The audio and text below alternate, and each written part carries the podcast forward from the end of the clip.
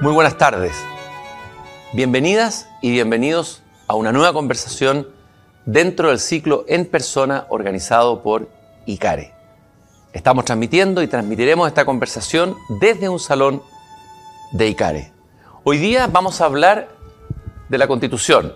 Ustedes dirán, se está hablando en todas partes de la Constitución, pero hoy día la conversación va a ser no solamente sobre los aspectos que se están discutiendo y que generan debate a nivel nacional y en los medios, lo que se está decidiendo, se ha decidido ya en el borrador de este texto constitucional que pronto va a ser sometido a plebiscito, sino que también conversaremos de la historia de las constituciones, su sentido más profundo, y que tal vez sea bueno eh, eh, que entremos en, esa esencia, en ese sentido, en ese fundamento de lo que es una constitución y un proceso constitucional. Y antes de presentar a nuestro invitado de hoy, quiero leer una cita de Andrés Bello, al que hemos citado tantas veces en este programa, quien decía, si la constitución está en lucha con las costumbres, con el carácter nacional, será viciosa. Si por el contrario armoniza con el Estado social, será bueno.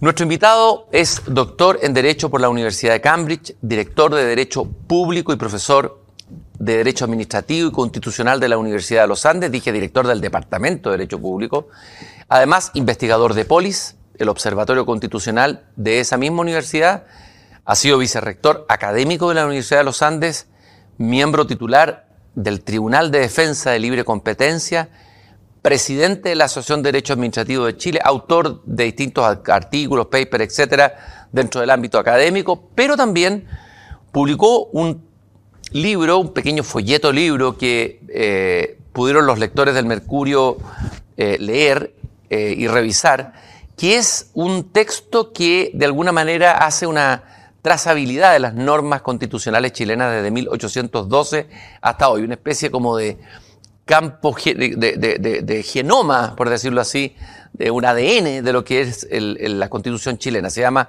Constitución Política de la República de Chile, edición histórica, editada por el Mercurio por Jaime Arancibia Matar, a quien agradecemos su presencia aquí en, persona. Bienvenido. Muchas gracias por la invitación, Cristian e Icare. Encantado. Partí con esa cita de Andrés Bello que tú colocas en la introducción de este libro. Eh, antes de, vamos a entrar en ese tema en profundidad, pero simplemente me quiero detener en esa cita que me pareció extremadamente significativa, entre otras que colocas aquí, esta idea de que la constitución no puede luchar con las costumbres y con el carácter nacional si no será viciosa, dice Andrés Bello. Me gustaría una reflexión tuya sobre, sobre esa cita. La constitución como, como idea es la conciencia jurídica de un pueblo. Y esa conciencia jurídica puede estar plasmada en sentencias judiciales, como ocurre con el caso de la constitución británica, o puede estar también plasmada en normas escritas, llamadas constituciones o códigos mm. constitucionales. Y, pero lo importante es que tanto esas sentencias como el código constitucional, la norma escrita, es simplemente un reflejo de la conciencia jurídica de un pueblo y por lo tanto bien puede pasar que se termine plasmando en un texto escrito, en una norma, algo que no refleja verdaderamente cuál es la conciencia jurídica de ese pueblo, su constitución, sus valores fundamentales. Y en la práctica hemos tenido casos donde una constitución que realmente perdura en el tiempo es aquella que ha sabido reflejar una norma escrita de mejor manera esa conciencia jurídica, esas costumbres. Y en cambio, cada vez que se procura introducir en un texto constitucional una norma o una disposición que no obedece verdaderamente al fruto y a las aspiraciones de ese pueblo, termina por durar poco tiempo. ¿Hay algún ejemplo flagrante en la historia constitucional de eso que dice Andrés Bello y que tú lo comentas? Sí, por ejemplo, o sea, si tuviésemos que recordar la, historia constitucional chilena, pensemos en el caso de los senadores designados, que si bien podía haber tenido una buena intención, tarde o temprano, por no formar parte de nuestra tradición constitucional, terminaron siendo dejados de lado.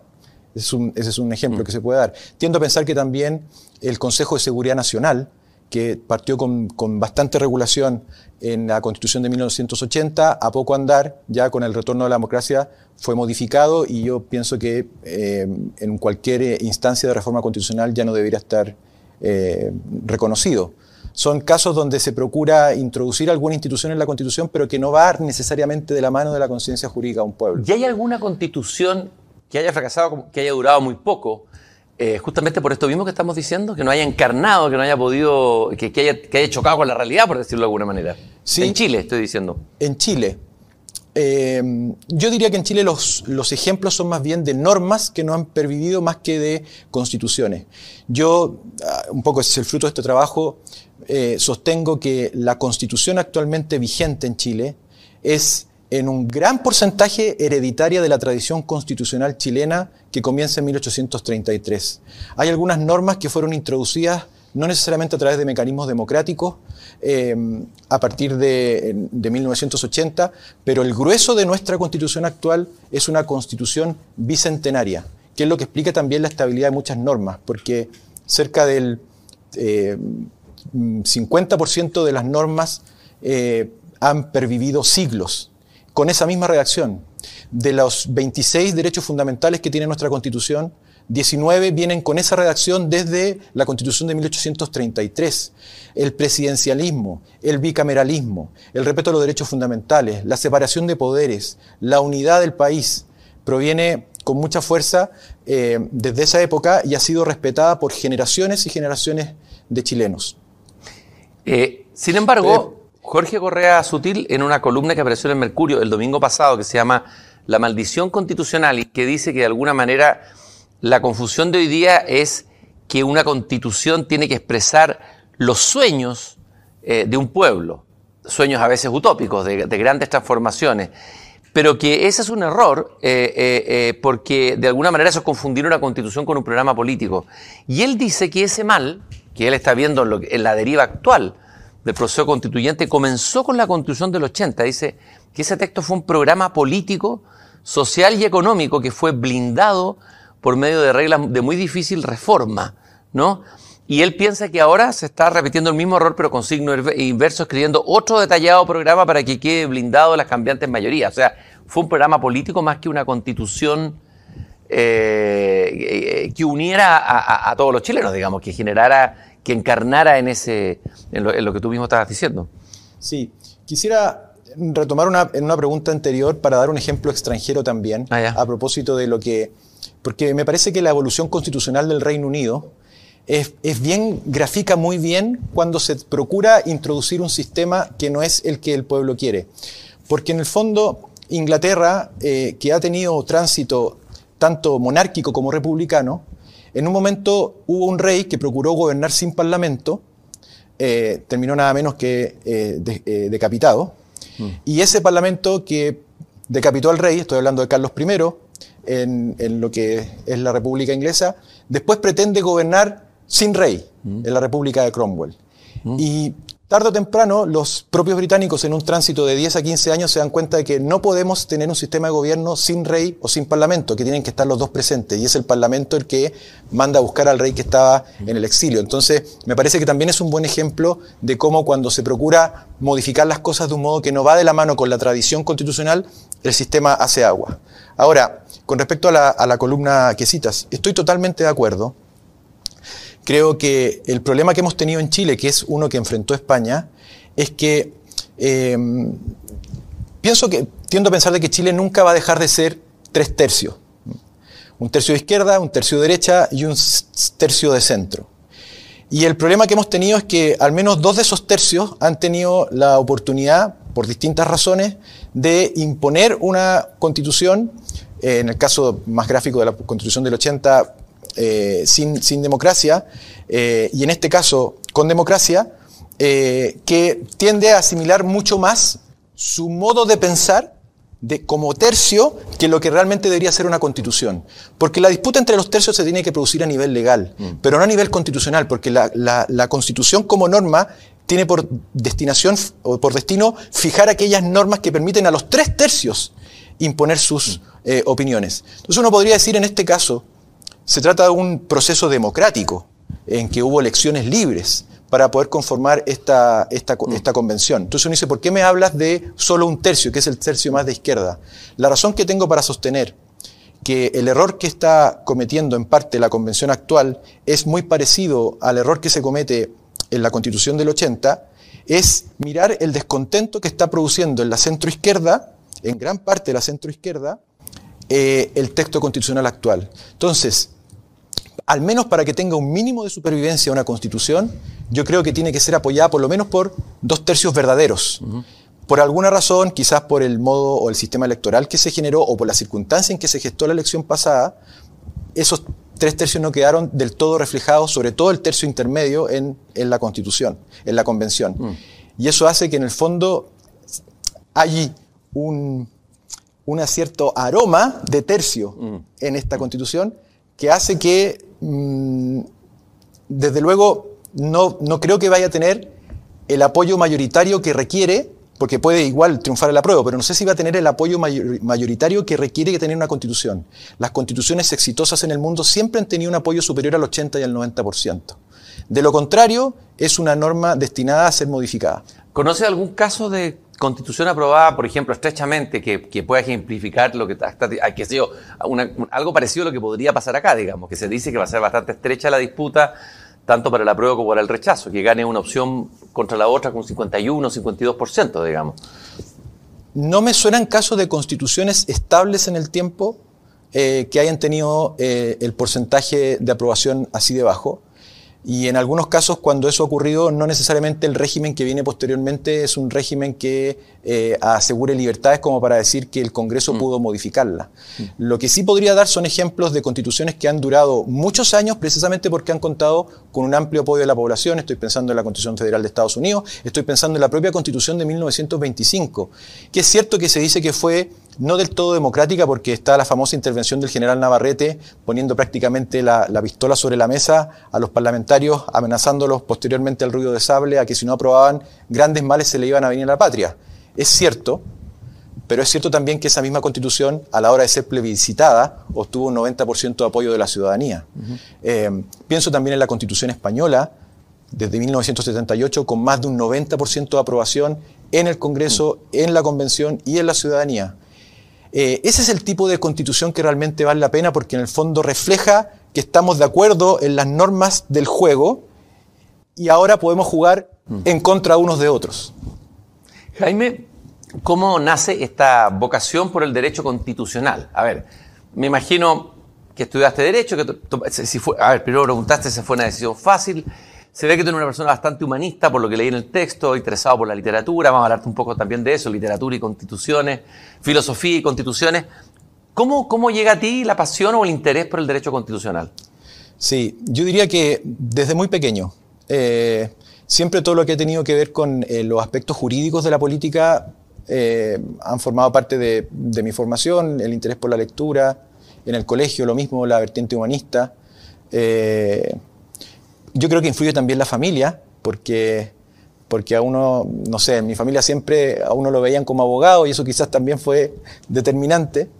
Y, finalmente, bueno, al llegar a la universidad, claramente siempre me había atraído más por el fenómeno de lo jurídico del poder, más que lo jurídico en las relaciones particulares entre personas. ¿Y quiénes han sido tus maestros en el derecho constitucional? ¿Cuáles son los referentes de tu formación intelectual? Sí, yo diría que, bueno, la vocación de un maestro universitario nunca es casual. Eh, tiendo a pensar de que eh, tiene mucha influencia en la familia. Eh, quiero decir que yo trabajo en una facultad que es la Facultad de Derecho de la Universidad de los Andes, donde más del 90% de los profesores son de provincia. Es impresionante ver la cantidad de profesores de Derecho de mi facultad que no somos de Santiago, me incluyo, soy ariqueño. Eh, ¿No Arica? Sí, y yo creo que el hecho de ser provinciano, entre comillas, eh, algo influye en el modelamiento de una personalidad como para inclinarla a ser eh, y dedicar su vida a la universidad. Mm. Eh, podría dar más ejemplos, el ejemplo de Tolkien o el ejemplo de C.S. Lewis, todos gente que viene de, otro lugar a, cultivar aquellos placeres del, del, intelecto inmateriales, se podría decir. Ahora, en lo que dice relación con el derecho público, eh, yo diría que mi gran influencia como vocación universitaria eh, es el profesor Eduardo Sotoclos, que fue mi profesor de Derecho Administrativo en la Universidad de los Andes, eh, Universidad Católica, perdón, eh, con el que de alguna manera pude entrar en el estudio del, derecho público. Y no puedo dejar de mencionar tampoco a mi director de tesis en Inglaterra, que es Christopher Forsyth, que es profesor de Derecho Administrativo, que también es heredero de una tradición, de una cultura jurídica con la que yo me sentí identificado y que fue la que me animó a ir a, estudiar allá, donde debo decir de paso que pasé los mejores momentos de, mi vida intelectual. ¿Y, cuál es esa tradición eh, a la que tú te sientes eh, adscrito, digamos, o te sientes parte de esa tradición, opuesta a esa tradición? Es, es la tradición de la búsqueda del saber desinteresada, el amor a la verdad desinteresada, como Mm, le gustaba decir también a, San José María Escribá, que es uno de los inspiradores de la Universidad de los Andes, eh, es el dedicar la vida al cultivo de un saber y a la enseñanza de ese saber a las futuras generaciones. A propósito de eso del título del artículo, el profesor universitario Arte y Forja, el profesor universitario que está dedicado de lleno a esa labor es un artista, a mi juicio, porque no puede contentarse con el status quo, tiene que ser capaz de desafiar la realidad, penetrarla y profundizarla y cuestionarla.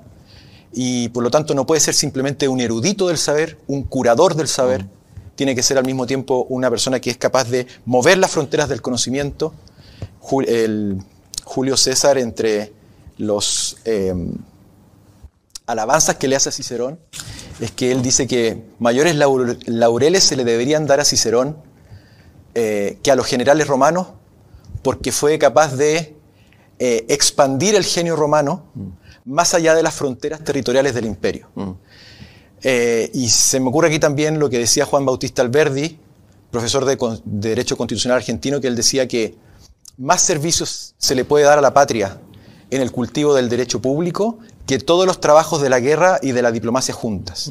Y eso entronca con el hecho de que un profesor no solamente tiene que buscar la verdad desinteresadamente, sino que también debe ser capaz de formar a las futuras generaciones en aquello que él considera verdadero. Entre los peligros que tú señalas para el desempeño de la verdadera vocación eh, pedagógica de, profesor, en tu artículo eh, Profesor Universitario Arte y Forja hablas del mercantilismo académico.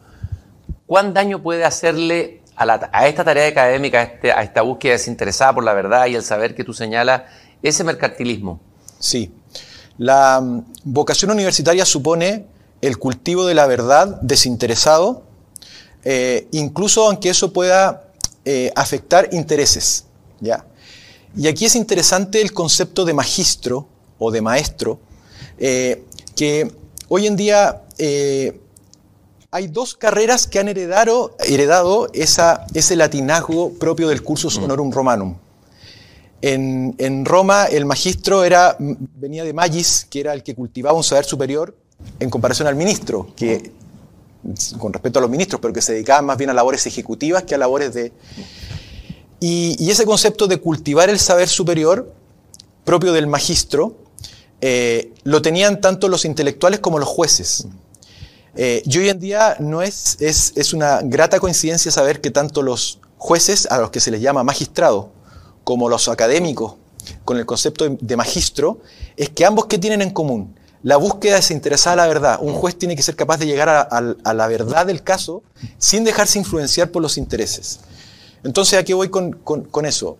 Ah, voy a que eh, la vida académica, cuando quiere ser realmente cultivada en torno a la verdad, tiene que ser capaz de proponer verdades más allá de los intereses que afecta. Y entre los riesgos que puede correr la vida universitaria es terminar condicionando los resultados de una investigación o de una conclusión por temor al poder.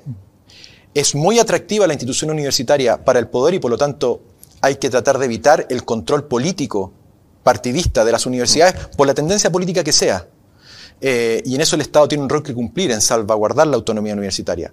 Pero también es importante, para que puedan cumplir su misión, que las universidades no estén sujetas a los avatares del mercado mm. ni al control de grupos económicos, porque eso también puede atentar en contra de la verdad y de la investigación. Y por eso que, al menos yo en lo personal, siempre he sido eh, partidario de sostener de que eh, es de la esencia de la institución universitaria no ser una institución con fines de lucro. porque del momento mismo en que uno no pone al lucro, pone al lucro como finalidad de una institución, deja de ser verdaderamente universitaria, porque la esencia de la universidad es la búsqueda desinteresada del saber eh, sin fines de lucro. ¿Y cómo ves la realidad universitaria en ese sentido en, relación al tema del lucro, que es un tema del que se ha hablado tanto? Hubo movilizaciones contra la educación con fines de lucro, etcétera, etcétera, etcétera, las movilizaciones estudiantiles. ¿Cuál es tu diagnóstico de lo que pasó en Chile? ¿Qué pasó eh, eh, desde el momento en que el lucro se mete en, el sistema universitario? Sí. Yo, ojo que yo tiendo a pensar de que la institución universitaria eh, por tratarse de una universidad, no puede tener fines de lucro. Mm. Pero eso no obsta a que puedan existir otro tipo de eh, asociaciones, grupos o personas jurídicas que procuren obtener una ganancia mm. mediante la prestación de servicios educacionales. Y yo creo que en parte, y, por qué lo digo? Porque en el caso de la universidad, eh, una de las garantías de ser una institución sin fines de lucro es que cualquier excedente que pueda tener en su actividad va a redundar en un beneficio de los fines propios de la institución mm. y no en un retiro de utilidades, por así decirlo. Y, en parte, eh, al ser así, uno se asegura en el fondo la calidad del trabajo que se haga. Mm. Cuando la finalidad es más bien comercial, lo que pasa es que puede existir la tentación de terminar privilegiando esos intereses comerciales por sobre la calidad de la educación y es lo que termina finalmente atentando en contra de la calidad de la educación, que es lo que en algunos casos ha producido descontento eh, social es algo que describe el poeta Ezra Pound en un poema muy tremendo, eh, with usura, ¿no? Con usura, cómo la usura va descomponiendo. Yo le haría usura porque es una palabra más fuerte tal vez que lucro, ¿no? Sí. Porque se ha demonizado el, lucro, pero tal vez habría que demonizar más bien la usura. Cuando la usura descompone, va escribiendo en ese poema Pound, no lo tengo aquí a mano, pero va descomponiendo la convivencia humana, pero descompone también el saber. Y dice, sin usura se hizo eh, pintó eh, eh, Pietro Lombardo, se hizo la Capilla Sistina, todo eso se hizo sin usura, dice, dice Pound, ¿no? Y, hace un diagnóstico muy brutal de cómo la usura puede devastar o, destruir el tejido social, pero también el saber y la cultura. Efectivamente. incluso uno podría retomar el concepto latino de negocio. Mm. La universidad nunca puede ser un negocio mm. porque la acepción latina de negocio es negotium, que es negación del ocio. Mm. Y si hay algo que debe caracterizar al profesor universitario, es el ocio intelectual, mm. que es la libre divagación como para poder penetrar con tiempo en las verdades eh, y, que es el, presupuesto básico de un trabajo universitario. Tú hablas aquí del profesor, del académico como un artista, como un artista del saber, citas a Romano Guardini, gran pensador y teólogo, eh, y eso me recordó un poco la concepción que tiene Gabriela Mistral sobre el profesor. El Gabriela Mistral siempre compara al profesor como un artista. Dice, un profesor que hace una bella clase queda más feliz, ¿no es cierto?, que, que Miguel Ángel después de haber esculpido el David, ¿no? Eh, e insiste en esta dimensión estética de la tarea pedagógica. Eh, a ver, profundicemos un poquito en eso. Sí. porque ha sido olvidada esa dimensión, yo creo, del, del, académico como artista. Me parece que es una, noción interesante de, de volver a ella. Sí, tiendo a pensar de que eh, la gran distinción entre el trabajo del profesor o maestro de escuela, que no lo descarto, mm. pero la gran distinción y el profesor universitario es que el profesor universitario no puede quedarse contento con la verdad recibida. Mm. Tiene que procurar desafiarla para confirmarla o para avanzar. ¿ya? Mm. Y en ese sentido es un artista porque es un creador de... Tiene que ser capaz de ser original en lo suyo. Con razón, o sin razón. Si es por citar casos, también uno tiende a pensar, por ejemplo, el, diálogo en el, Rey Lear, donde él eh, dice en su momento que eh, hay, que ser, hay que buscar las verdades y ser como verdaderos espías de Dios. Mm. El académico tiene, yo diría, para los creyentes, la, el privilegio, el privilegio de ser testigo primero de la verdad. Mm. El contacto primigenio con la verdad se ha producido normalmente en el caso de los intelectuales que después, por labores de luminosidad, tiene que compartirla mm. eh, con el resto. Eh, y, y en ese sentido, tiene que ir siempre y no contentarse con no ser original. A veces esto va a durar mucho, ¿no? Y, hay la biografía de todos los intelectuales, porque a mí me ha, gustado un poco seguir la Pierre Curie y Marie Curie, que dicen que, bueno, que después de muchos esfuerzos puede quizás salir algo de verdad. Mm. pero en el fondo es un sujeto que tiene que estar nunca en descanso.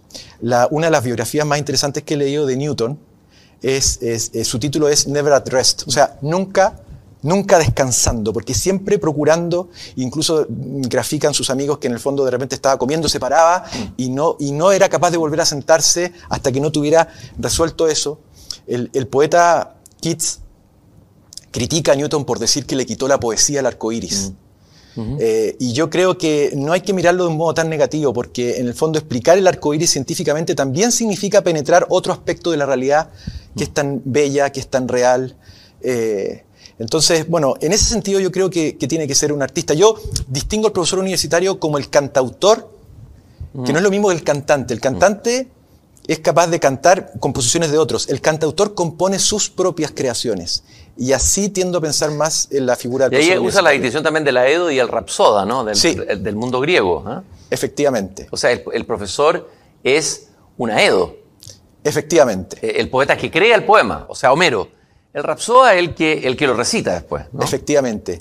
Y es algo que en el fondo, en, en la casta universitaria, en el verdadero linaje o pedigrí universitario, eh, pasa que es algo que está presente siempre. No, el universitario no cumple, tiene que, por, quizás por razones contractuales, cumplir horario, pero en realidad siempre está en contacto con la verdad. Mm. Pierre Curie murió atravesando la calle, atropellado por un vehículo, no sé si fue un tranvía, precisamente porque iba pensando en un problema, lo, mm. testimonia su padre en, su biografía. Eh, el ejemplo que pone Andrés Bello, por ejemplo, en, su discurso inaugural de la Universidad de Chile, me parece que cita a Lavoisier mm. cuando, eh, o a un mm. científico que a, punto, a poco antes de ser decapitado dice, eh, muy bien, no hay problema con la decapitación, pero necesito terminar de hacer un experimento. si es Luis en un hermoso texto a propósito de eh, la universidad en tiempo de, en tiempo de guerra, dice, bueno, la universidad no puede tenerse en tiempo de guerra porque eh, la guerra es otra más de las crisis que enfrenta la existencia humana y por lo tanto el hombre nunca ha dejado de ser hombre incluso en momentos existenciales o, cuando está a prueba su existencia y por lo tanto el trabajo intelectual no tiene que, detenerse. Eh, también hablas de la humildad eh, y citas ahí a Lewis, que es, que es un autor que veo que te apasiona, eh, así que vamos a tener que hablar bastante de él. Eh, la, humildad en la pedagogía, en la, tarea magisterial, la, tarea del, profesor, del maestro. Sí, es fundamental. es fundamental y es probablemente lo que más nos cuesta vivir. Mm. hay un estudio interesante que salió hace algunos años de la Sociedad de Psiquiatría, de Psiquiatría Americana o de alguna sociedad donde procuraron distinguir los defectos de personalidad más dominantes en cada una de las profesiones. Y en el caso de los intelectuales, en particular de los académicos, eh, los rasgos de personalidad que más, eh, cuyos, los defectos que más se concentran son el narcisismo y la obsesión. Mm. O sea, a la hora de identificar defectos, los académicos concentramos la más alta tasa de narcisistas y obsesos. Eh, a mí me preocupa más, mucho más el narcisismo, porque no es que vaya a defender la obsesividad, pero sin obsesividad no avanza la ciencia, creo yo. Eh, o sea, en el fondo, los grandes descubrimientos, los eurekas de la historia de la humanidad se producen. Bueno, los neuróticos mueven el mundo, ¿sabes? Son los neuróticos los que mueven el mundo. Pero sí te preocupa el narcisismo. Claro, me preocupa el narcisismo porque en el fondo eh, eh, el ego que todos tenemos se ve bastante exacerbado en la vida académica. ¿Y por qué hace tan mal el ego? Porque en el fondo parte de la vida académica supone estar abierto a la verdad y, tener la honestidad intelectual de reconocer que estamos equivocados a veces. Y, y eso requiere mucha humildad. Y cuando no se tiene humildad, lo más probable es que terminemos defendiendo nuestros puntos de vista, incluso aunque pensemos que estamos equivocados con tal de ganar el punto. Mm. Y eso no permite el avance de la ciencia. Mm. Entonces, eh, la primera humildad que tiene que tener el, maestro mm. es darse cuenta de que eh, el resto de sus colegas puede ser tan inteligente como él o tan originales como él y darse cuenta también de que hay veces en que podemos estar equivocados. George Steiner, lo citas acá, yo sé que lo leíste, escribió un libro, un ensayo fabuloso, Los grandes maestros creo que se llama, que es justamente un ensayo, él fue un gran maestro, un gran humanista, sí. falleció hace poco lamentablemente, eh, eh, bueno, y va citando los casos de los. Estamos hablando de los maestros ellos, estamos hablando de Jesús. Bueno, eh, Abelardo y Eloísa va dando varios casos de, incluso de relaciones entre discípulo, discípula, amorío. Heidegger y Hannah Arendt, eso es como farándula de altura académica, pero...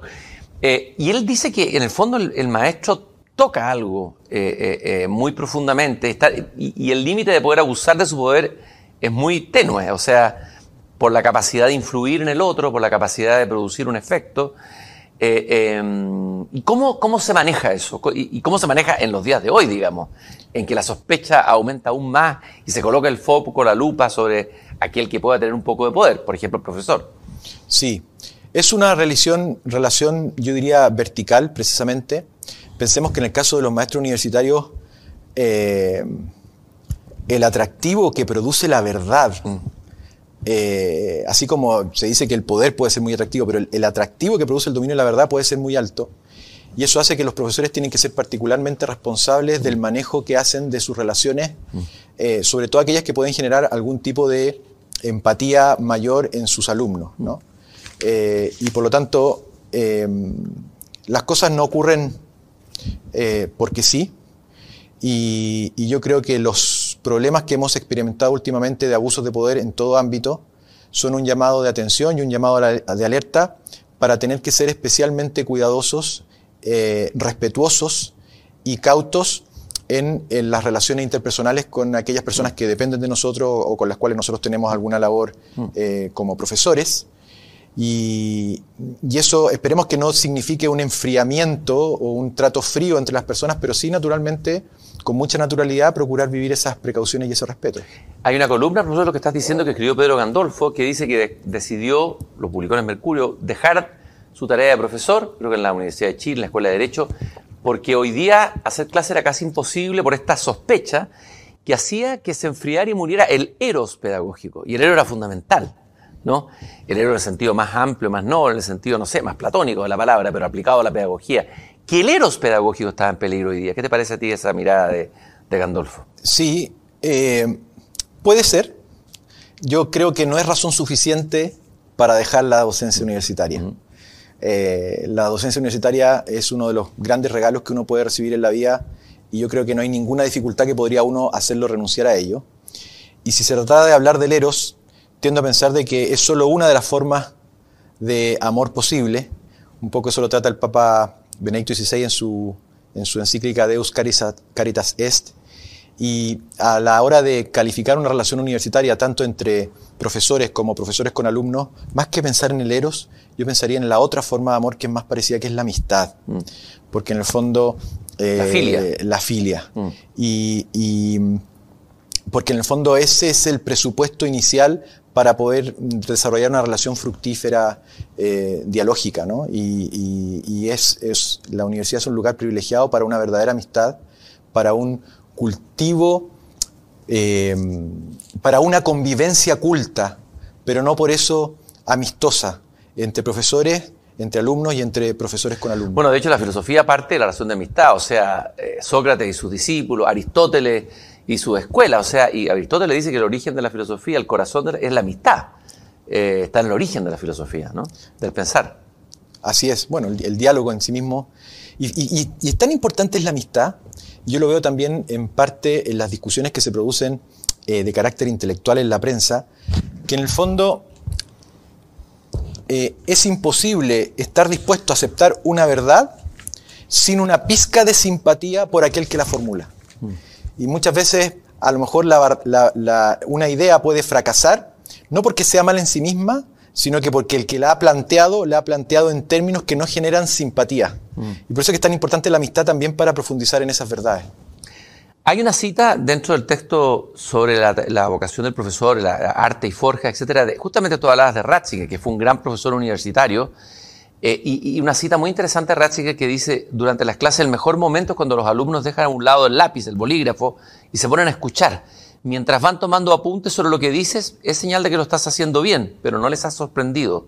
Cuando dejan de escribir y fijan en ti su mirada mientras hablas, entonces quiere decir que has logrado eh, has logrado llegar a su corazón. Comentemos esa cita de, Ratzinger. Sí. La, verdadera educación no es simplemente la transmisión de contenido. Eh, la verdadera educación, pienso yo, que tiene eh, esencia de integralidad. es de formación enteriza de los jóvenes. Y la, educación plena, la educación integral, supone hablarle no solamente a la mente de los jóvenes, sino que también a su corazón. Em, y por lo tanto, eh, es, solo en ese caso me parece que las verdades pueden ser verdaderamente retenidas. Hay muchas verdades que uno logra que los jóvenes retengan, pero que ya al día siguiente las olviden porque fueron actividades de memoria. Pero cuando mm, uno le habla también al corazón o procura darle aquella explicarles qué efecto tiene la dimensión de esa verdad en su vida, puede quedar. Y en eso también tiene que ver mucho el talante del profesor universitario, la vibración del profesor universitario, la pasión con la que transmite sus contenidos. Eh, Romano Guardini era tal la, la profundidad con la que quería transmitir un concepto que dice sus alumnos que daba la clase eh, en, pie, en, puntillas, ¿no? Eh, porque era, era, era muy esencial. Eh, bueno, no quiero seguir citando a C.S. Luis porque pero no, dilo, gritaba, veo Wolf, veo Wolf. Eh, eh, y es lo que, lo, que recuerdan sus alumnos, ¿no? Las cosas que, quedan marcadas. Eso, profesor, que, que, casi se, se, alza, casi vuela, ¿no es cierto? Cuando está hablando y hace volar a los alumnos, me recuerda a la descripción que hace Platón en el guion de los poetas, poetas arrebatados por el entusiasmo. O sea, de alguna manera que son arrebatados, son posesos, dice Platón de los poetas, se levantan, casi danzan, ¿no? Bueno, de alguna manera el profesor es como el poeta, eh, en ese sentido, en ese sentido platónico del, del, guion, ¿no? Efectivamente, eh, San Agustín en De Magistro habla del aguijón mm. que es capaz de introducir el profesor. Eh, se suele identificar también a la educación con la agricultura, el, plantar la semilla. Los discípulos de Ronald Knox, por ejemplo, en Oxford decían, es notable porque dice, nosotros no percibimos el efecto de, que generó en nuestras personalidades y en nuestras vidas hasta, que, hasta muchos años después. Mm. Cuando ya en, el tráfago de la vida profesional eh, las enseñanzas reflotaron. Dice, eh, eh, reconocen sus discípulos que no, no, le entendían mucho lo que quería decir. Entonces es parte también de esa idea ah, de agricultura de plantar una semilla sin saber necesariamente cuándo va a germinar. Me imagino que todo lo que estamos diciendo, tú estás citando profesores como Ratzinger, como Lewis, pero el escenario cambió, los alumnos cambiaron, las generaciones cambiaron. Sí. Y hoy día el profesor tiene que entregar conocimiento en un contexto de un cambio de era, de época. Estamos entrando en una era digital, absolutamente. La pérdida del poder de la fuerza del libro. Los profesores que se quejan de que los alumnos no quieren que les den bibliografía. Dicen que están fragmentados, eh, desconcentrados. Eh, eh, y, que, las antiguas maneras de enseñar ya están tan periclitadas. ¿Cuál es tu diagnóstico del profesor hoy día con el alumno de hoy? ¿Cuál es, ¿Cuál es tu mirada de lo que está pasando? Sí, desde luego se ha vuelto mucho más desafiante, creo yo, la, actividad universitaria en ese sentido, porque la irrupción tecnológica ha facilitado el acceso a el conocimiento. Y por lo tanto es menos relevante en la labor del profesor tener que familiarizar a los alumnos con información que ellos podrían obtener básicamente entrando a Internet. Pero somos una sociedad, ya no, a lo mejor tú recuerdas que autor lo dijo, que nunca tuvo tantos medios ni tan pocos fines. O sea, mientras más, medios disponemos, menos claridad tenemos con respecto a nuestros fines. Y por lo tanto, el profesor universitario lo que tiene que hacer es eh, ayudar al alumno a eh, formar criterio a la luz de ese esa cantidad enorme de información, ayudarlo a distinguir qué es lo que es importante y qué es lo que no es importante, ayudarlo a distinguir, eh, o mejor dicho, a desarrollar esa capacidad crítica para poder cuestionar esa información eh, que está recibiendo y seguir conectando esas verdades con el cultivo de su personalidad eh, integral. O sea, ciertamente eso plantea un, desafío a, los, a los universitarios de hoy, pero deberíamos ser los principales preparados para eso. Porque si hay algo que tiene que caracterizar al profesor universitario es estar a la vanguardia del conocimiento en su ciencia, estar en la cresta de la ola, eh, para efectos de eh, eh, ser un adelantador del futuro mm. hacia las generaciones. A propósito esto de los de ser enanos en hombros de gigantes. Ya, el conocimiento, eso. Y la sabiduría, pienso en Eliot, cuando dice, ¿dónde quedó en, en el poema la, roca, la, la, piedra, la roca? ¿Dónde quedó la sabiduría que se transformó en conocimiento y dónde quedó el conocimiento que se transformó en información. Es decir, pasamos de la sabiduría, la, expresión más alta tal vez del saber, y terminamos en la información y vivimos en la sociedad de la información. Eh, la, sabiduría en la enseñanza. Eh, eh, sí.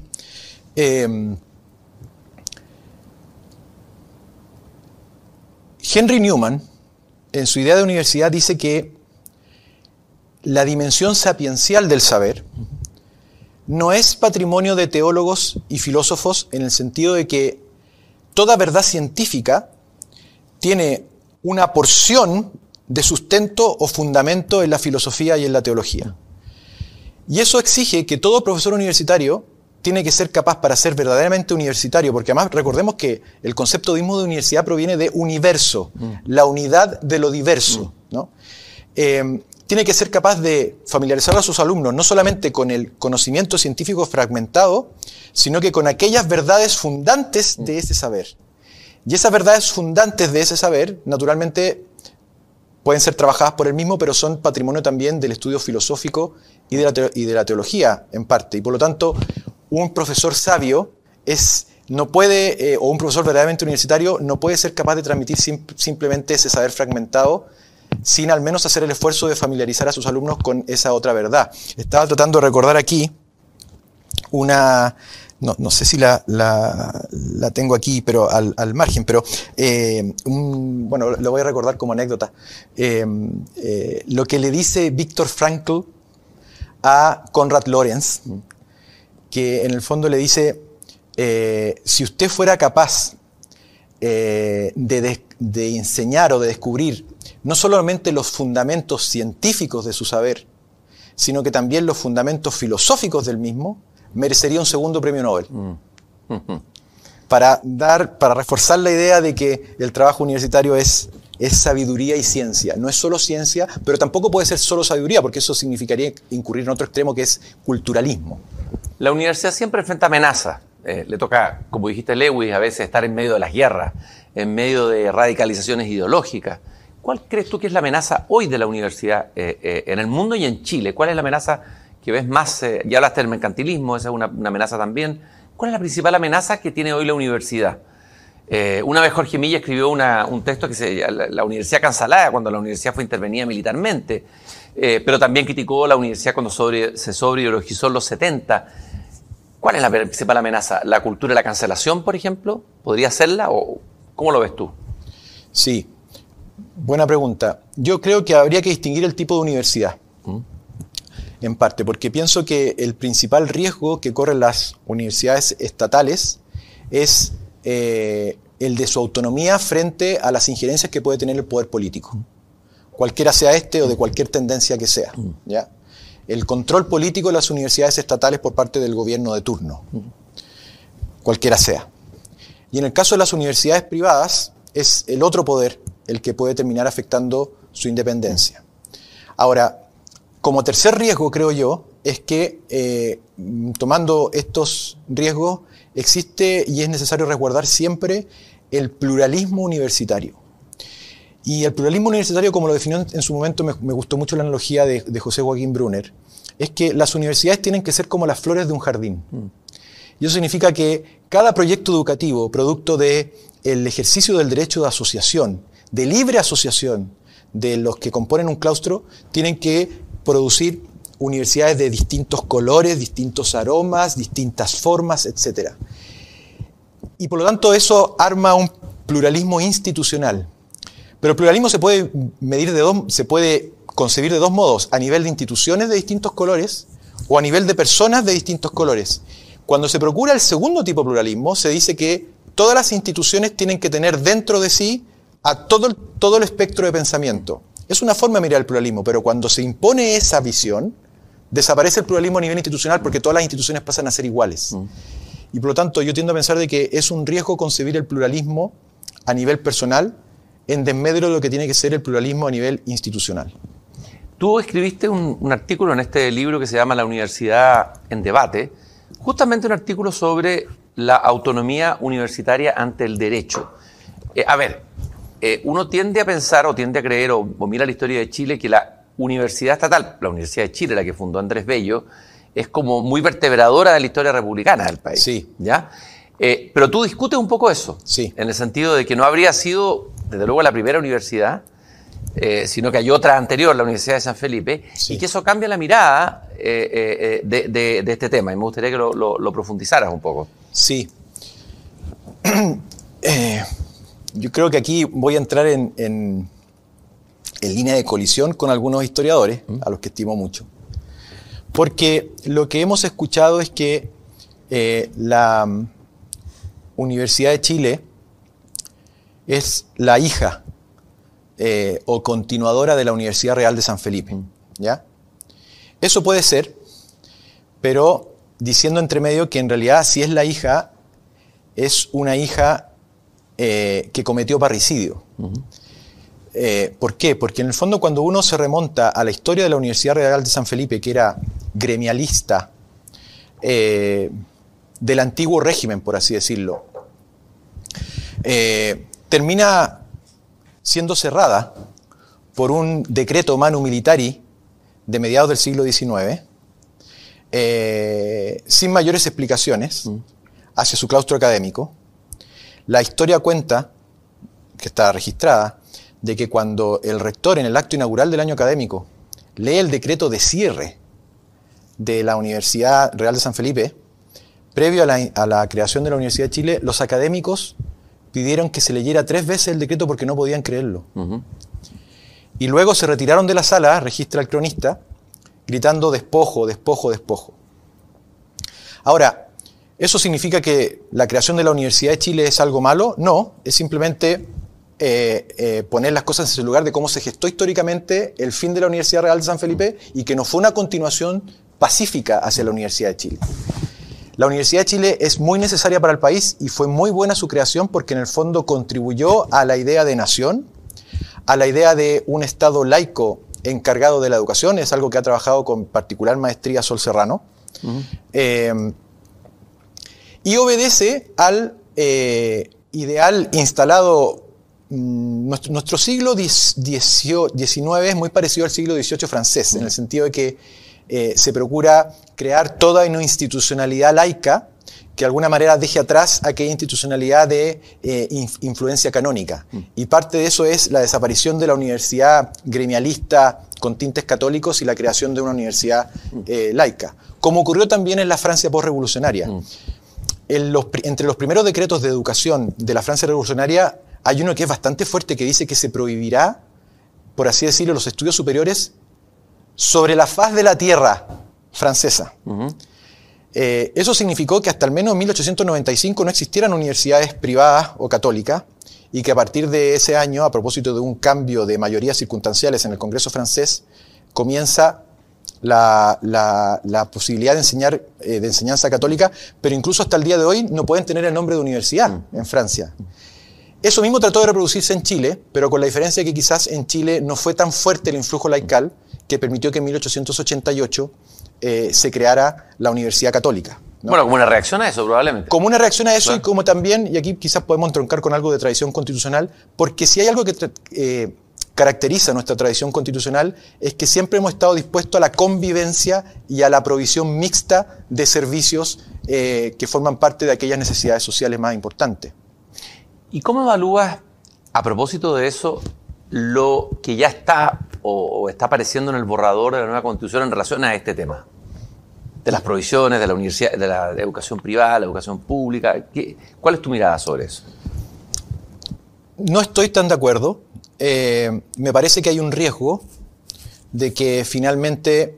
Eh, ¿No estás tan de acuerdo en qué? No estoy tan de acuerdo en que eh, el, factor primordial para efectos de inversión pública y de privilegio de la enseñanza sea la estatalidad. A mí me parece que parte del pluralismo universitario supone que existan distintas sensibilidades, entre ellas tiene que estar la estatal, pero que la inversión pública del Estado tiene que girar en torno a la calidad a la cobertura de eh, la educación superior con prescindencia si realmente quien está proveniendo de, esa, de ese servicio o esa, eh, esa entrega sea privado o público. Me parece que esa idea de pluralidad y de provisión mixta, pública y privada, con igual apoyo del Estado, está en riesgo con el modo como se ha concebido en el texto constitucional Ahora, eh, de alguna manera las universidades estatales y las instituciones estatales tienen un peso que el Estado, que no la tienen las instituciones privadas. O sea, avanzan en una carrera pero con pies de plomo. Eh, tienen fiscalías, tienen contralorías, tienen... eh, todo se sabe, la, burocracia estatal es terrible, entonces uno dice, el Estado tiene que ayudar primero a sus propias universidades, tratar de levantarlas, que han sido bastante golpeadas en, algún sentido en, términos históricos, fueron intervenidas durante el gobierno militar, etc. y de alguna manera es como desigual esa competencia. ¿Qué piensas tú de eso? Pienso que el norte de la inversión pública en educación tiene que ser la calidad y la cobertura. Y la calidad y la cobertura no son privilegio único del Estado, como prestador de esa educación. Entonces, eh, es cierto que las universidades estatales enfrentan una serie de restricciones, eh, que las universidades privadas no, pero yo lo que estoy pensando es que eh, la regulación estatal de la institución universitaria tendría que ser la misma para todos, porque en realidad lo que tendría que ser el fundamento de esa regulación es el trabajo universitario. Y el trabajo universitario no cambia su naturaleza por si se realiza en el aula estatal o en el aula privada, creo yo. Y por lo tanto yo siempre he sido partidario de un marco regulatorio común de las universidades, tanto públicas como privadas, para efectos del reconocimiento de la calidad, de la acreditación, de la entrega de fondos, del financiamiento, de la entrega de incentivos. Eh, y si eso supone un mayor control o una mayor fiscalización de los fondos públicos para las universidades privadas que sea equivalente al de las universidades públicas, bueno, si, si ese control es en razón de asegurarnos de esa calidad y de esa cobertura, bienvenido sea. No, no, no, no, estoy partidario de la regulación de una y de la de regulación de otras. ¿Tú crees que está en peligro la libertad de enseñanza a la luz de lo que está quedando en el texto constitucional? Es uno de los riesgos. Naturalmente todo no, no mm, estamos todavía en un proceso, si llegara a triunfar en la prueba falta todavía cómo queda como la legislación que acoge esos postulados y esos principios va a quedar elaborada, pero hoy día sigue siendo un riesgo. Ahora, me gusta el ejemplo inglés. Eso te iba a preguntar. Sí. Tú citas el ejemplo inglés ahí en ese artículo, sí. Claro, porque en Inglaterra no existen universidades estatales. Entonces uno dice, pero ¿cómo? Si hay universidades públicas. Sí, pero es el concepto de lo público en el sentido de que hay un interés público en la institución universitaria y por eso que las universidades están reguladas, el control del hay control del financiamiento público, son universidades autorizadas, pero no son eh, personas jurídicas de naturaleza estatal.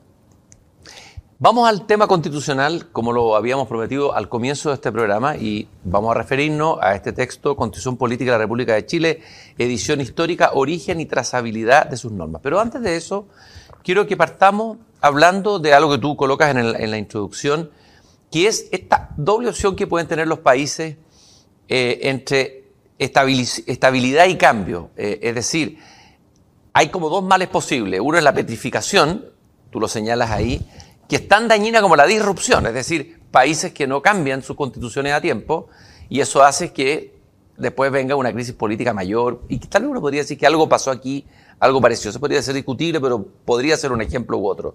Y al revés, cuando hay un proceso muy disruptivo que no tiene cuenta la tradición, lo que venía anterior. Me gustaría que habláramos de, esos dos peligros y esa tensión entre estabilidad y cambio en, la elaboración de constituciones.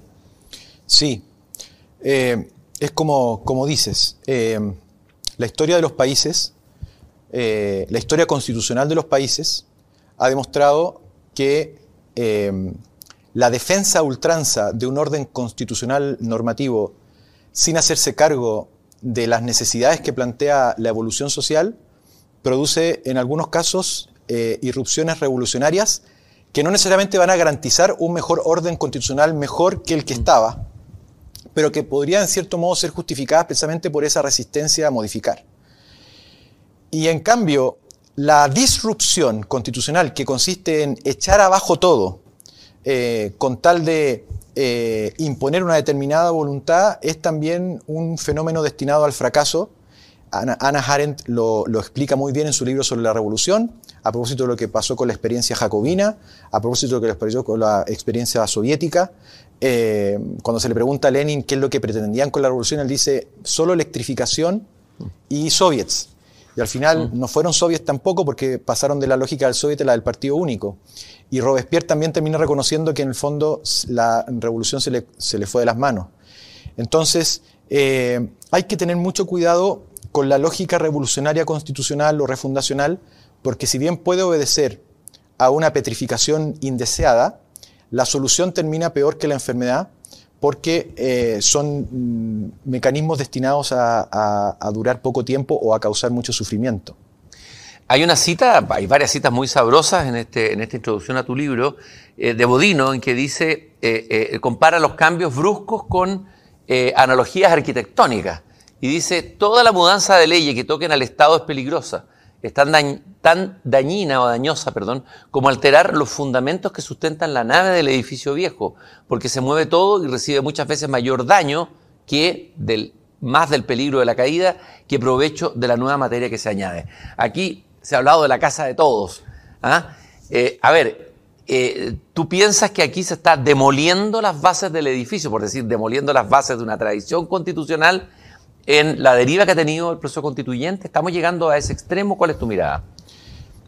Quizás partir diciendo que las analogías con la Constitución que han habido a lo largo de la historia de la humanidad son, siempre arquitectónicas. Tú citabas Bodino, eh, Descartes tiene otra analogía en relación con, las calles de una ciudad. Eh, se habla también de eh, casas, hay otros que también han utilizado, de árboles. Bueno, pero si tuviésemos que traducir esa idea de no echar abajo la casa, sino que mejorarla, yo diría que lo propio de un país maduro, lo propio de un país maduro, ante la necesidad de un cambio constitucional, es la reforma. La reforma.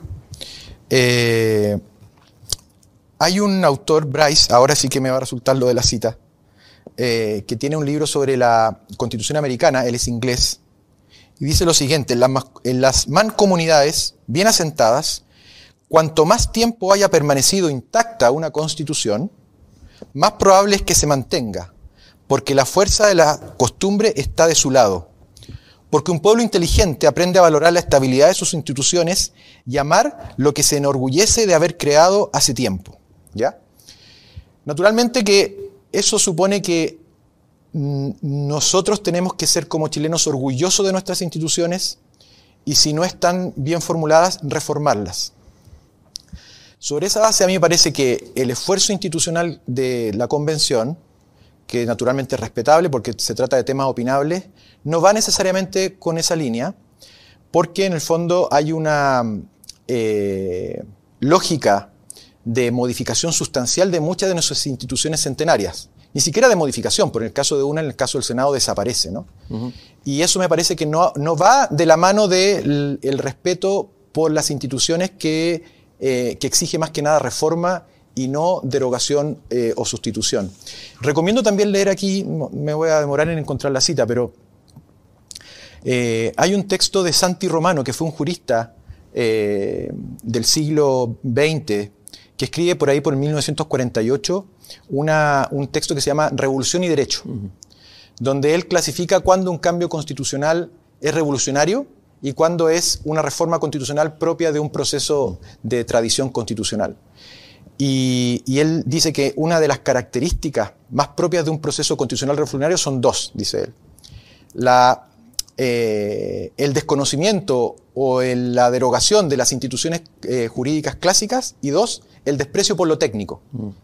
El desprecio por lo técnico. El desprecio por lo técnico y por los técnicos. Es decir, que ni siquiera se oye eh, lo que puedan decir los técnicos porque en parte se considera que son parte del establishment que se trata de eh, derrocar. Entonces, a la vista de eso, yo tiendo a pensar de que puede tener algunos tintes de lógica refundacional eh, esta idea que la propia Comisión de Venecia cuando vino a Chile lo hizo ver respecto al trabajo de la, de la convención. A mí me gustaría detener, porque tú has escrito sobre esto. A ver, ¿qué es lo que dijo así en palabras simples para el público más amplio la Comisión de Venecia que te parezca interesante? ¿Qué crees que fue escuchado, qué no fue escuchado, digamos, de parte de la convención? Sí. Eh, hay, una, hay una consideración positiva de la Comisión de Venecia al reconocimiento que hace la Constitución por primera vez en la historia constitucional chilena de la, del resguardo y la protección de los pueblos originarios, o sea, con la intensidad con la que lo ha hecho. No necesariamente eso significa que esté apoyando el pluralismo jurídico ni el sistema de justicia plural, sino que dice, es bueno que un país a la hora de revisar su historia sea capaz de reconocer quizás alguna postergación de sus, de sus grupos. Eh, pero luego dice que a propósito de las normas institucionales identifica un propósito refundacional y ocupa esa palabra y dice que ese propósito refundacional no va de la mano con una eh, tradición constitucional sana a nivel europeo o a nivel nacional. Eh, y esa es una crítica que le hace al, al, trabajo de la, de la, convención. Crítica en particular, por ejemplo, pero ahora eso se solucionó en parte el fin del bicameralismo, por ejemplo. ¿Se solucionó en parte o se solucionó? ¿Cómo quedó esa figura del bicameralismo eh, asimétrico? ¿Quedó realmente asimétrico? Ah, se hablaba antes que era un bicameralismo trucho, alguien usó esa palabra. Ahora, con los cambios que se hicieron, eh, ¿cuál, es el, resultado final desde tu mirada? Sí, eh, existe una suerte de bicameralismo del minuto mismo en que hay dos instituciones dedicadas al trabajo legislativo. es un bicameralismo distinto al actual porque le entrega eh, más atribuciones a la Cámara de Diputados y Diputadas que las que tenía antes. Mm. De hecho, hay algunas atribuciones que eran propias del Senado y que pasan a la Cámara de Diputados, sobre todo en materia, por ejemplo, de, nombramientos. Eh, y por lo tanto, podríamos hablar de una especie de, bicameralismo mucho más eh, atenuado. Ahora, yo creo que en materia de bicameralismo, y aquí tengo una opinión mm, quizás muy particular, no estamos, el sistema actual no estaba solucionando el problema, o sea, digo, el de la constitución vigente, y el que viene tampoco lo va a solucionar. ¿Cuál es el problema? A mi juicio, las autoridades, por el solo hecho de ser autoridades, tienen que reunir una excelencia ciudadana superior a la del votante. ¿Qué quiero decir con esto? Que en el fondo ya el solo hecho de ser ciudadanos de una nación significa que hemos, cumplimos con ciertos requisitos, eh, nos hemos procurado portar bien, no hemos sido eh, responsables de, crímenes o simples delitos graves. Pero yo tiendo a pensar de que cuando un ciudadano quiere ocupar un puesto de autoridad, tiene que ser algo más que un simple ciudadano. Estoy pensando un poco en la lógica del ciudadano romano. Y eso supone que las autoridades, y eso queda, por ejemplo, reflejado en materia de administración pública, tendrían que tener algún requisito adicional a la mera validación eh, popular, que es muy necesaria, no la sustituiría. Pero en el caso, yo pienso que nuestras autoridades, yo les exigiría un poco más que simplemente haber sido votados. ¿Ya? a todas las autoridades no. ¿Ya? Entonces aquí viene un poco la idea del bicameralismo históricamente. Porque el bicameralismo históricamente, y uno lo ve, por ejemplo, lo que dice Aristóteles, lo que dice Polibio, lo que dice Cicerón, lo que dice Tocqueville, dicen que en el fondo, eh, y es lo que un poco también uno ve reflejado en el Parlamento inglés, la Cámara de los Comunes, o la Cámara Principal, es la fuerza del demos, mm. la fuerza del pueblo soberano, la voz del pueblo. Populi la voz de la juventud, el ímpetu sin el cual no pueden haber reformas. Mm. Bien. Eh, si lo tuviéramos que comparar con un cuerpo humano, es la fuerza de la voluntad. Pero luego, el Senado o la segunda Cámara tiene que cumplir la fuerza del, en parte la fuerza de la razón con respecto a la voluntad, mm. la fuerza de la prudencia, la fuerza de la morigeración, la fuerza de la moderación, en el sentido de que armen un justo equilibrio. Y eso supone, por tanto, que la integración de la Cámara de los Comunes no puede ser igual a la del Senado, si es que van a cumplir mm. roles distintos.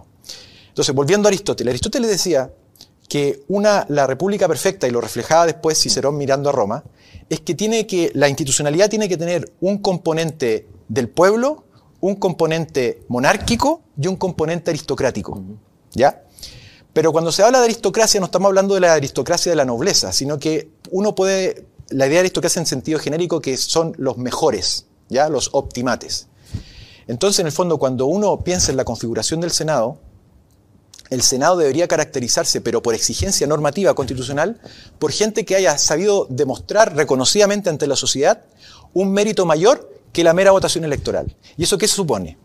En su momento, en los comienzos de la República Chilena, hay distintos métodos para probarlo. El que se intentó, a mi juicio, hoy día no tiene ningún sustento que era eh, el, nivel de ingreso que tenía una persona. Eso puede ser muy discriminador. Pero, por ejemplo, uno podría pensar en sujetos que, eh, bueno, habría que, ir pensando, que han, han, sido caracterizados por algún, algún reconocimiento. La sola edad, creo yo que es un factor de mérito suficiente, además de la validación, para formar mm. parte del Senado, o sea, elevar los requisitos mm. de edad, sobre todo porque eh, hay una edad, no digo que bueno, aquí quizás la, compartimos, pero hay una edad donde el hombre se da cuenta de sus limitaciones. Mm. Eh, se da cuenta de que no, se las sabe todas. Eh, los porrazos de la vida, las caídas de la vida a uno le van enseñando.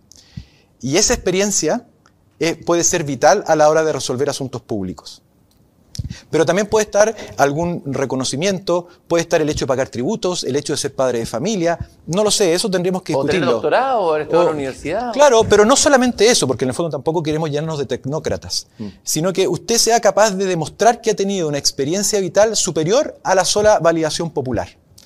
Y de ese modo podríamos pensar que existe una Cámara de los Comunes con ese ímpetu soberano de reforma y de cambio que es muy sana, y otra Cámara con ciudadanos que de algún modo sobresalen sobre el resto de los ciudadanos que votamos por ellos por razones de mérito.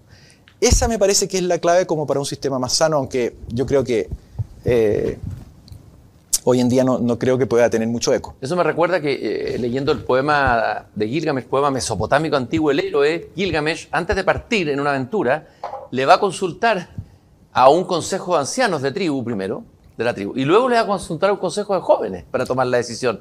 Y ponderando a los dos, toma la decisión de, si va a ir o no a ese viaje temerario que tiene que emprender después. ¿ah? Me recuerda un poco lo que estás diciendo tú ahora. Ahora, ¿tú te quedas tranquilo con lo que quedó ahora? Es decir, eh, eh, ¿sientes que, estamos llegando a algo razonable que uno podría decir como sistema político, digo? O, todavía estás intranquilo e inquieto, digamos, o, habría motivo de preocupación de lo que queda en el borrador de la, nueva constitución? No, yo estoy preocupado eh, porque como mm, de acuerdo a mi, a mi experiencia, o mejor dicho, más, que experiencia, a, lo que, a mis estudios, eh, no puede haber una constitución aprobada con un 60% o rechazada con un 60% de los votos. Eh, el único modo de hablar de una constitución exitosa es que tenga al menos el apoyo de dos tercios de los tres tercios que te hablan. yo estoy de acuerdo, pero en el tema de, específico del sistema político, independientemente de la ah. votación que todavía no haga, del sistema político, de lo que quedó como Senado, lo que quedó como Cámara, ¿cuál es, ¿cuál es tu mirada? No, desde luego, yo, a ver, primero creo que... Eh, que se haya rescatado el presidencialismo, a, propósito de lo que se quería, es algo bueno porque el presidencialismo forma parte de la tradición constitucional chilena. Mm que se haya rescatado el bicameralismo es algo bueno, porque el bicameralismo es parte también de la tradición constitucional chilena. Eh, que se haya alterado el equilibrio de poderes entre la Cámara Superior y la Cámara Inferior es algo que no veo eh, tan positivamente. Esa sería mi opinión. ¿Por, qué? Porque en el fondo no sé si el, Senado, la Cámara Territorial va a cumplir el rol que realmente debe cumplir en el esquema que yo acabo de describir. Me parece también, aunque es algo menor, que no es bueno cambiar los nombres de las instituciones, hasta donde se pueda. No te gusta a ti la palabra consejo, ¿no es cierto? Consejo territorial. ¿Por qué se le llama consejo territorial? O cámara territorial. o consejo territorial. ¿Sí? Sí. Eh, no, o sea, da lo mismo cómo se llame. Si se hubiese llamado consejo hasta el día de hoy, ¿Sí? no habría querido que se llamara Senado. ¿Ya? Eh, ah, eso se transforma en un conservador. No, lo que pasa es que en materia de respeto a las instituciones, las instituciones, mientras más tiempo permanezcan, más se arraigan en los hábitos y en las costumbres de las personas. Cámara de las Regiones se llama. Sí. Y por tanto, eh, no es bueno estar eh, alterando nombres porque además eso es propio de una lógica refundacional que no funciona. Quizás me, equivoco, pero tiendo a pensar de que sería una experiencia novedosa. Si se llegara a concretar la Cámara Territorial, yo creo que no van a pasar a lo mejor esto después de una década me van a cobrar este video, ah. más de muchos años sin que vuelva a ser el Senado. Creo que Allende planteó alguna vez la posibilidad de eliminar el Senado en algún momento de la, historia chilena. Planteó la posibilidad, siendo que él había sido senador también. Sí. Ahora, la lógica de la eliminación de la segunda cámara es característica también de un proceso revolucionario. Eh, Cromwell quería eliminar la cámara de los lores. La Revolución Francesa de inmediato quiso eliminar eh, la, segunda, la segunda cámara es, propio de un, fenómeno más refundacional. El Senado, entiendo, por lo que leí en tu libro, apareció en la Constitución de 1818. ¿ah?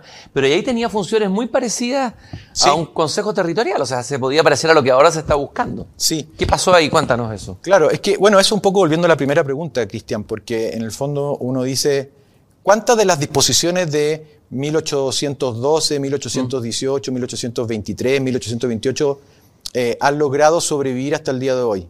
Esa no. ¿Y por qué no? siendo que hay otras que vienen de esa misma época. Porque en el fondo no hay mejor test para la eh, fidelidad de una norma constitucional a la conciencia jurídica del pueblo que su permanencia en el tiempo. Entonces, uno dice, oye, es que no, es que el origen fue así, sí, pero ¿cuánto duró? Entonces, si duró poco, es porque no estaba arraigada en la conciencia jurídica nacional. En el etos. En el etos. En el etos jurídico chileno, podríamos decir. Efectivamente. ¿Cuál es, si tú tuvieras que tú hiciste aquí casi un mapa genómico, ¿no es cierto?, de, las constituciones y lo vas marcando con colores, etcétera. Esto venía de la constitución del 13, el 18. ¿Cuál es el, el, etos más esencial jurídico chileno, si uno tuviera que distinguirlo constitucional del resto del contexto de Latinoamérica, otro lugar? ¿Hay un etos específicamente chileno? Imagino que hay cosas que vienen de otras partes, pero ¿qué es lo que tú llamarías como uno o dos puntos esenciales de nuestra tradición constitucional, sentida, digamos, arraigada, profundamente arraigada. Sí, eh, yo diría el, presidencialismo, eh, diría el respeto por el orden. La pasión por el orden de la que habla. La pasión por el orden. Eh, el respeto a la legalidad. serían como los, los más importantes así, si tuviese que elegir lo, más importante. ¿Cuál es tu diagnóstico? Ahora, perdón, viniendo de una nación eh, mayoritariamente creyente, yo diría que también habría que añadir la eh, libertad de culto la, y la, el hecho de, considerarse una, nación básicamente cristiana en general. ¿Cuál es tu diagnóstico de cómo han sido planteados los derechos sociales en la Constitución eh, actual, en lo que está quedando, digamos? Algunos dicen que no es necesario colocar todos los derechos sociales, que, hay constituciones de los países nórdicos que se usan como referentes de Estado Social de Derecho. No están todos los derechos. ¿Qué pasa con los derechos sociales en un texto constitucional? Sí, hay que, yo al menos tiendo a pensar de que el rol de una constitución eh, no consiste en asegurar necesariamente eficacia en los derechos sociales, es un rol que me parece que corresponde al legislador. ¿Por qué? Porque si una constitución se casara con un modo específico de provisión de derechos sociales, puede ser que las circunstancias del tiempo, o sea, son tantos los medios con que se puede proveer un derecho social, mm. que mejor que eso quede en el plano de las políticas públicas que son propias del legislador. Por lo tanto, me parece que el rol de una constitución consiste en reconocer esos derechos, no me parece mal que lo hayan reconocido, pero al mismo tiempo, como toda provisión de un derecho social de algún modo puede terminar afectando libertades clásicas, el rol también de la Constitución es asegurar que ese cometido de satisfacción de derechos sociales no termine afectando indebidamente el resto de las libertades clásicas. Ese, esa tensión, ese ensamble, yo no lo veo bien resuelto todavía en el texto actual de la, propuesta de la Convención Constituyente, porque en el fondo eh, la provisión de derechos sociales está atada a una idea de estatismo. ¿En qué sentido? En el sentido de que es cierto que la mayor provisión de derechos sociales corresponde al Estado, pero el Estado puede hacerlo a través del financiamiento o del subsidio de todos los actores, o puede hacerlo sustituyendo a esos actores y haciéndolo por él mismo. Entonces yo comparto la idea que está detrás de la demanda por mayores derechos sociales. Lo que no comparto necesariamente es que la solución a eso tenga que ser sí o sí más Estado. Desde luego también por una razón de tradición constitucional, porque la tradición constitucional nuestra siempre ha sido de provisión mixta. Ahora, ¿tiene que ser todo privado o no? Todo estatal tampoco. Mm. Habrá que ir viendo cómo se ha dado en la práctica, qué es lo que ha dicho nuestra idiosincrasia.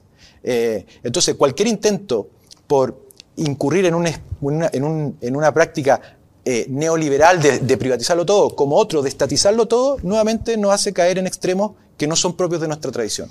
Uno de los elementos que se critica, la, de la, se critica la Constitución del 80 es el concepto de subsidiariedad que primó ahí, aunque hay varios conceptos de subsidiariedad o mirada. ¿Cuál es tu mirada de la subsidiariedad eh, eh, en, una Constitución? Sí. Casi que ya ahora ya no, no hablo de subsidiariedad, sino que hablo de supletoriedad. Ya, a ver, ¿por Pero qué? que es la misma idea. Háganos la diferencia, por favor, para entenderla bien. Sí.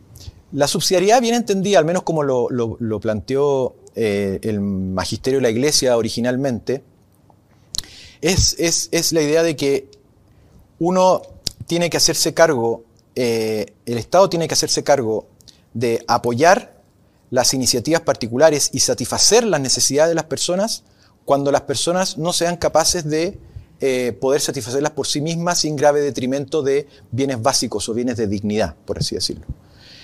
Y eso supone que cada vez que las personas no puedan, el Estado tiene que estar ahí presente. De hecho, la palabra subsidiariedad subs- viene de subsidium, que es dar, entregar. Pero al mismo tiempo la subsidiariedad dice que se le podría causar un daño a las personas si es que se les termina dando un subsidio a aquellos que por sí mismos, fruto de su propio talento y de su propia iniciativa, pueden ser capaces de proveerse de esos bienes de dignidad con su propio esfuerzo. ¿Por qué? Porque la dignidad del hombre no solamente consiste en satisfacerle derechos sociales, sino que también consiste en reconocerle aquel ámbito de libertad propio de la dignidad, que es la autorrepresentación, la automanifestación. Eh, eh, Robert Spemann, por ejemplo, dice, ¿por, por qué la crucifixión era un, eh, un método de muerte tan ignominioso e indigno? Porque en el fondo privaba al crucificado de la posibilidad de morir en la posición corporal que él hubiese deseado. Se le negaba lo más propio de un ser humano, que es su autorrepresentación corporal.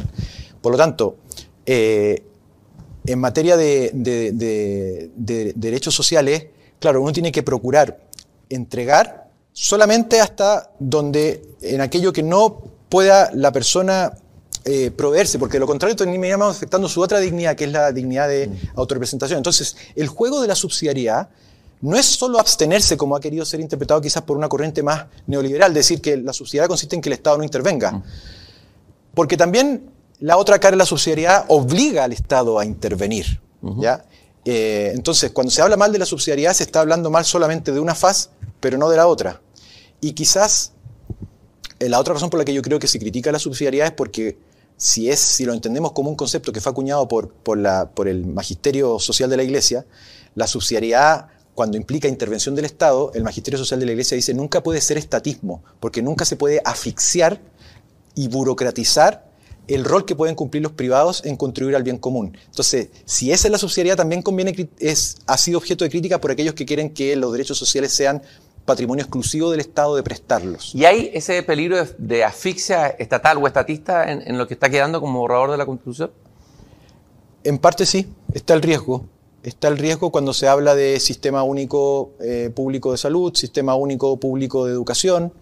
Eh, está por verse cómo se va a interpretar eso y por eso que yo prefiero hablar de riesgos de que esto mm, eh, puede ocurrir y, significaría ir en contra del modo como hemos estado construyendo sociedad. Ahora, ¿qué es lo bueno para no ser, para, para no ser simplemente sembrar desesperanza? Lo bueno es que hoy en día está instalado en nuestra comunidad política la necesidad de que el Estado tiene que intervenir más en asegurar condiciones básicas de provisión de servicios mm, de dignidad, educación, salud, vivienda. Eh, lo que yo no estoy dispuesto a aceptar es que me digan que el único modo de solucionar esa necesidad que es compartida es procurando que el Estado sustituya a los particulares en ese rol que es tan esencial para ellos en el bien común. Yo prefiero que apoye y que en algunos casos quizás sustituya cuando sea necesario, pero que no pueda significar simplemente un estatismo desatado, porque así no somos ¿Qué nosotros. te parece cómo queda el Estado regional, tal como se lo define? ¿Qué te parece el tema de la autonomía? Algunos dicen que, se- que vamos a tener más burocracia, más autonomía. ¿Cuál es tu mirada sobre eso? Autonomías territoriales, etcétera. La autonomía ha sido un, un concepto bastante eh, manoseado, creo yo. Eh, no sabemos bien cuál es el contenido que se le quiere dar. Eh, sobre todo, eh, porque, a ver, la autonomía como concepto eh, en el régimen federal, lo- los estados federados existen para unir lo diverso. Y en cambio, en Chile a veces se utiliza para dividir lo que estaba unido. O sea, la lógica contraria. Eh, entonces, soy una persona de, de una región extrema. Yo me crié en Arica, sé en los años 80, sé lo que es vivir a 2.000 kilómetros de la capital, Em, sé las dificultades que uno puede vivir allá producto del centralismo y por lo tanto yo creo que es muy bueno que las, que las regiones tengan sus autonomías, no significa fragmentar al país. Eh, pero naturalmente eso tiene que eh, ser dotado de contenido porque a veces el modo como se ha regulado implica decisiones contradictorias, porque la, la constitución actualmente dice, bueno, son todo, hay mucha autonomía de todo tipo, pero no vamos a afectar la unidad del país. Pero si tú me dices que la autonomía es plena, mm. sí la está afectando, porque en el fondo, ¿qué es autonomía? ¿Tomar decisiones por sí mismo? ¿O es autonomía fiscal? Si es autonomía fiscal, la gente de Antofagasta va a decir, perdón, pero lo que produce el cobre de mi región, ¿por qué tiene que ir al resto del país? Mm. Si usted me acaba de decir que yo soy autónomo, mm. ¿soy autónomo tributariamente o no soy autónomo tributariamente? No, es que tributariamente no lo es. Ah, pero entonces no soy tan autónomo. Eh, ¿Puedo tener mis propias leyes? No, porque existe un Parlamento único. Ah, pero entonces no soy autónomo ni fiscalmente ni legislativamente. Entonces, me parece que a la hora de hablar de autonomía como concepto vago e indeterminado, no, es posible mm, tener ninguna conclusión primera si es que no lo dotamos de contenido. Y lo mismo me pasa un poco con el tema de la autonomía indígena. La autonomía indígena, tal como está regulada la Constitución en el borrador, eh, si uno aplica el convenio 169, uno tiende a pensar de que eso significa autogobierno y separación total de eh, las personas de, un determinado pueblo indígena en materia de instituciones, de derecho, de judicatura y mm. prácticamente de territorio. Entonces, en ese caso ahí un poco comparto lo que dice el presidente Ricardo Lagua, que eh, él dice, lo propio del reconocimiento del otro, es incluirlo, no excluirlo. Y cuando sabemos que hay sectores que no han tenido el reconocimiento debido a lo largo de nuestra historia, el modo de reconocer esa postergación es incluirlos a la comunidad y no de escindirlos de la comunidad. Y por lo tanto, detrás de estas reivindicaciones de autonomía, en el fondo lo que hay es una separación de aquello que está unido y una escisión.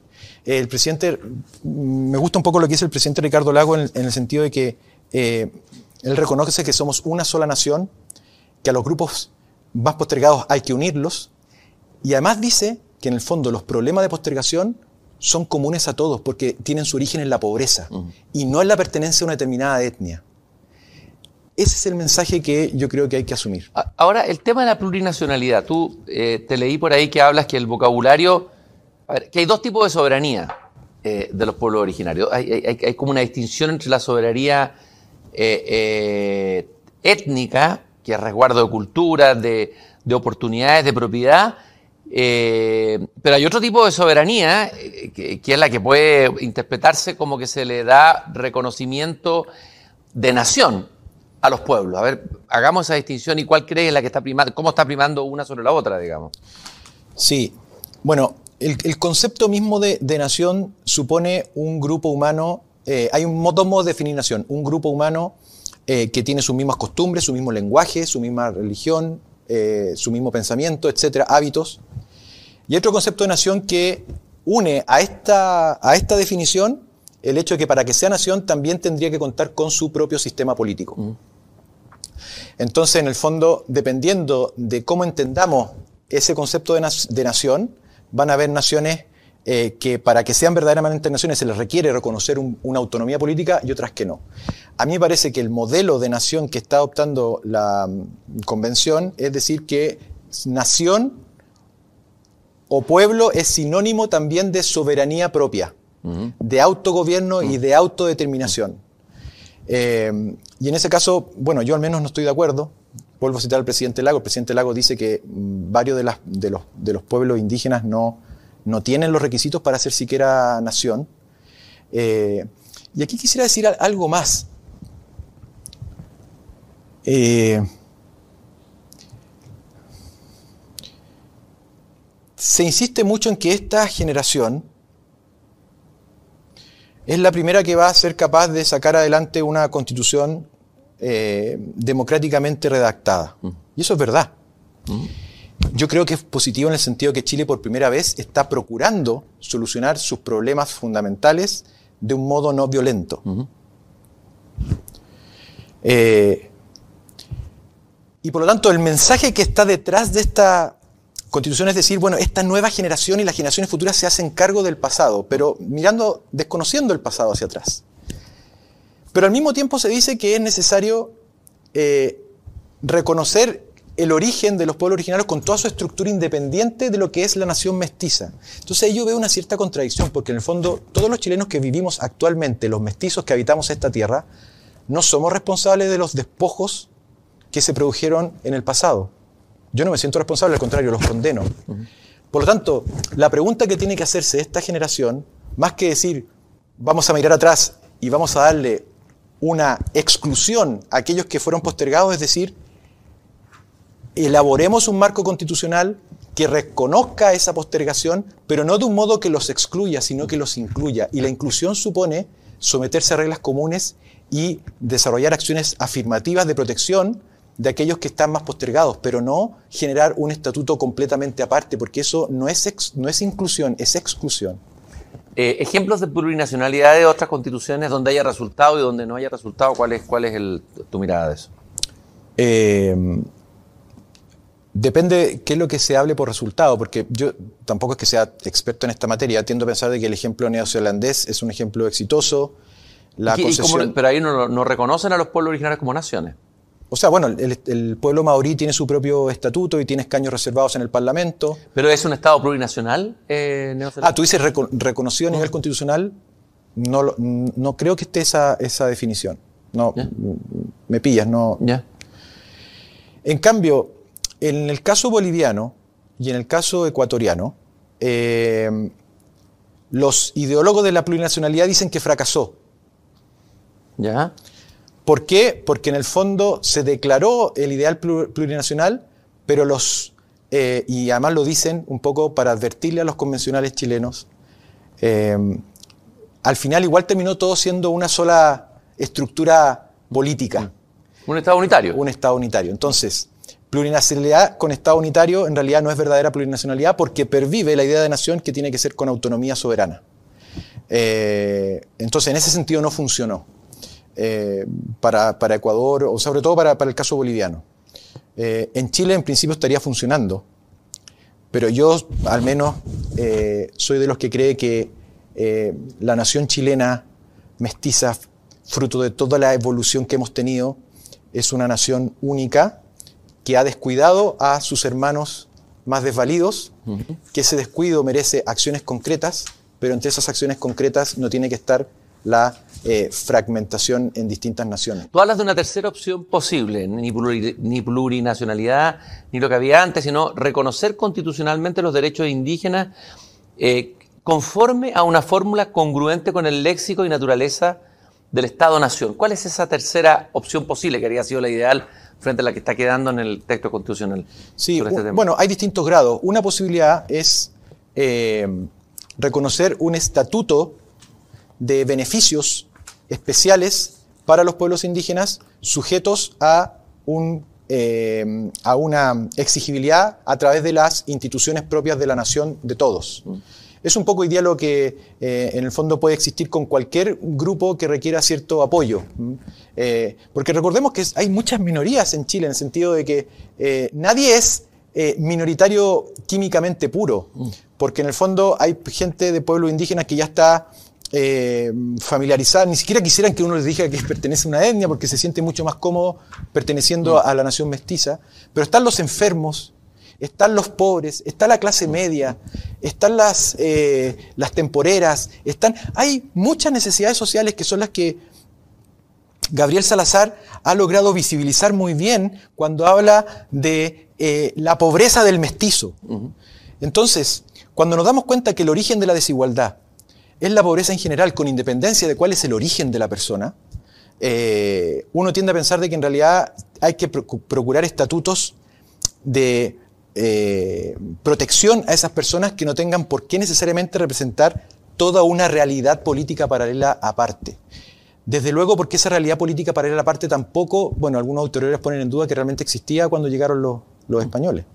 Se ha dicho que esta constitución es una constitución grasa, que tiene muchas que tiene demasiados artículos, que se está pareciendo a la constitución de la India, creo que una de las constituciones con más artículos. ¿Por qué tiene importancia o no tiene importancia eso? Que tenga no sé cuánto, 400, 300 y tantos artículos, 400 artículos, una cantidad parece desmesurada de artículos según algunos expertos constitucionalistas que yo he escuchado. ¿Cuál es tu mirada de eso? Sí, es una mirada negativa, eh, porque en el fondo las constituciones tienen que ser más breves. Una constitución que parece ley, porque en el fondo hoy en día ya casi que no es constitución, es código. Eh, produce varios problemas. Primero va a producir problemas interpretativos, porque van a haber en esa constitución, mientras más artículos existen, más posibilidad de contradicción de unos artículos con otros. Y finalmente eso va a producir incertidumbre jurídica, porque van a haber eh, tribunales que van a fallar en un sentido con una norma, van a ser otros que van a fallar en otra norma. Y luego aquí la experiencia que no es mía, eh, hay unos estudios de la OSD que indican que mientras más artículos tiene una constitución, mayor corrupción tiene el país. Eh, mientras más artículos tiene una constitución, menor es el Producto Interno Bruto de un país. Eh, entonces, si se aplicamos esa regla al caso chileno, puede ser que se produzcan también esos riesgos. La sola idea de constitución es una idea de definir lo fundamental. ¿ya? Y las cosas fundamentales en una sociedad plural, compuesta por personas que tienen distintos sentires, tienen que ser muy pocas. Mm. Porque nosotros estaremos de acuerdo en muy pocas cosas y en otras vamos a estar totalmente en desacuerdo. Entonces, no conviene llevar esas otras cosas no tan importantes a la Constitución porque al final va a terminar, como, como decías tú al comienzo, eh, usando la Constitución como un instrumento de gobierno y no como instrumento para regular las reglas del juego. A ver, te quiero pedir la última, el último juicio sobre el texto constitucional. A ver, eh, Atria decía el otro día en una entrevista que no va a ser un texto técnicamente perfecto, que no va a ser un texto tan bello, etcétera, pero es un texto no es, es terrible, eh, es razonable, tampoco es una catástrofe desde el punto de vista constitucional, es constitucionalista. ¿Comparte ese juicio? No, es el texto más perfecto que vamos a conseguir. Mucho, hay muchos argumentos en ese sentido. A lo mejor tiene muchos defectos, muchos errores, pero se van a poder corregir en el camino. No es tan grave que tengamos un texto así. Digamos, aunque sea, no es el texto perfecto, bello que hubiéramos querido tener, armónico, cerrado, pero tampoco es un, engendro que debamos rechazar per se. Porque se va a solucionar muchas de las cosas que están ahí complejas o, ambiguas, que se van a solucionar después vía legislación. ¿Cuál es tu mirada sobre ese juicio? Es, profunda la, la, pregunta. Yo estaría de acuerdo con él en el sentido de que mm, es un, es un texto normativo. Hay cosas que están mal redactadas, hay pronunciamientos, hay uso de instrumental constitucional en muchos de sus pasajes. Y en ese sentido uno dice, bueno, sí, no, no, no, no está proclamando eh, la destrucción del orbe, por así decirlo. Pero esta opinión es bien personal y yo no sé si es más personal que de profesor de Derecho Constitucional. Eh, a la hora de, fijar un, punto para decir que no estoy de acuerdo con Fernando, en lo personal, es que es una constitución que en el modo como está redactada hoy en día va a permitir la muerte de inocentes mediante el aborto libre. Y eso a mí me duele mucho. Y no por una idea de derecha, porque históricamente ha sido la izquierda la que ha defendido la vida y la protección de los más débiles. Eso lo decía Delibes. Y no hay nada, no hay ningún ser humano más débil, indefenso y sin voz que aquellos de los que están por nacer, a los que no se les va a dar la oportunidad de morir, o sea, de, vivir. Entonces, esa sola norma a mí me parece que cambia la antropología de, la, de lo que tendría que ser una nación, que no tendría por qué permitir que los sin voz terminen siendo excluidos por la voluntad de otro.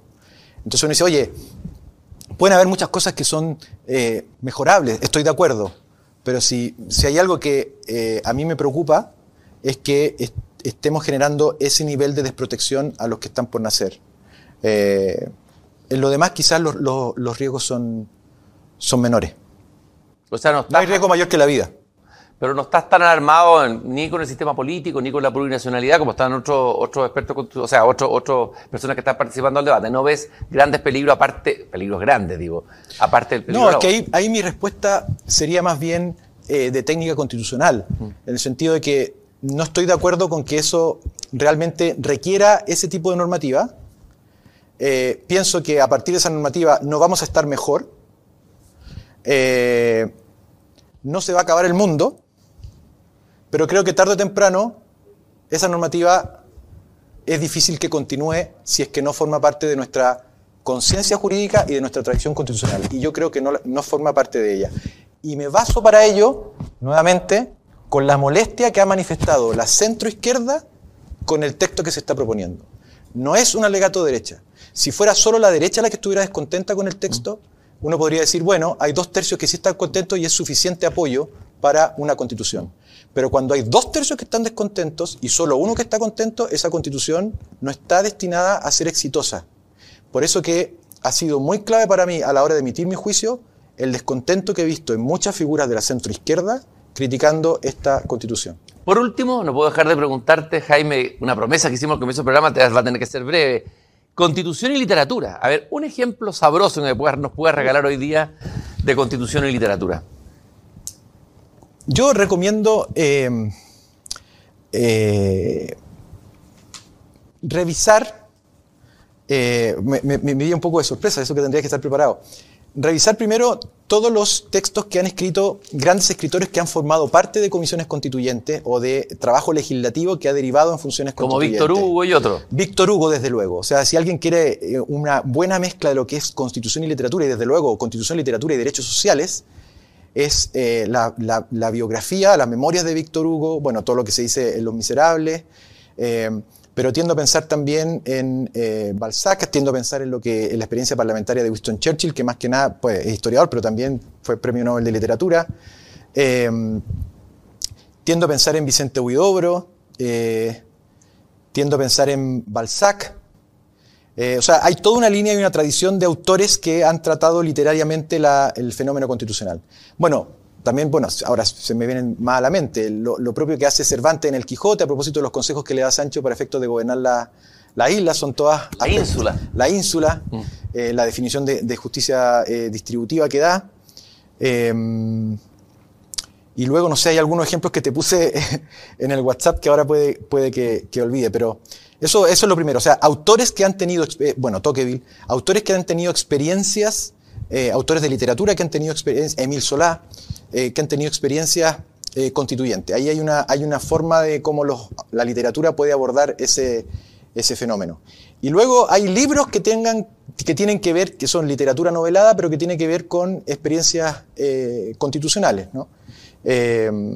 pienso que ahí Samaniego tiene cosas interesantes. Vargas Llosa. es algo que, que ciertamente podría dar para otro programa.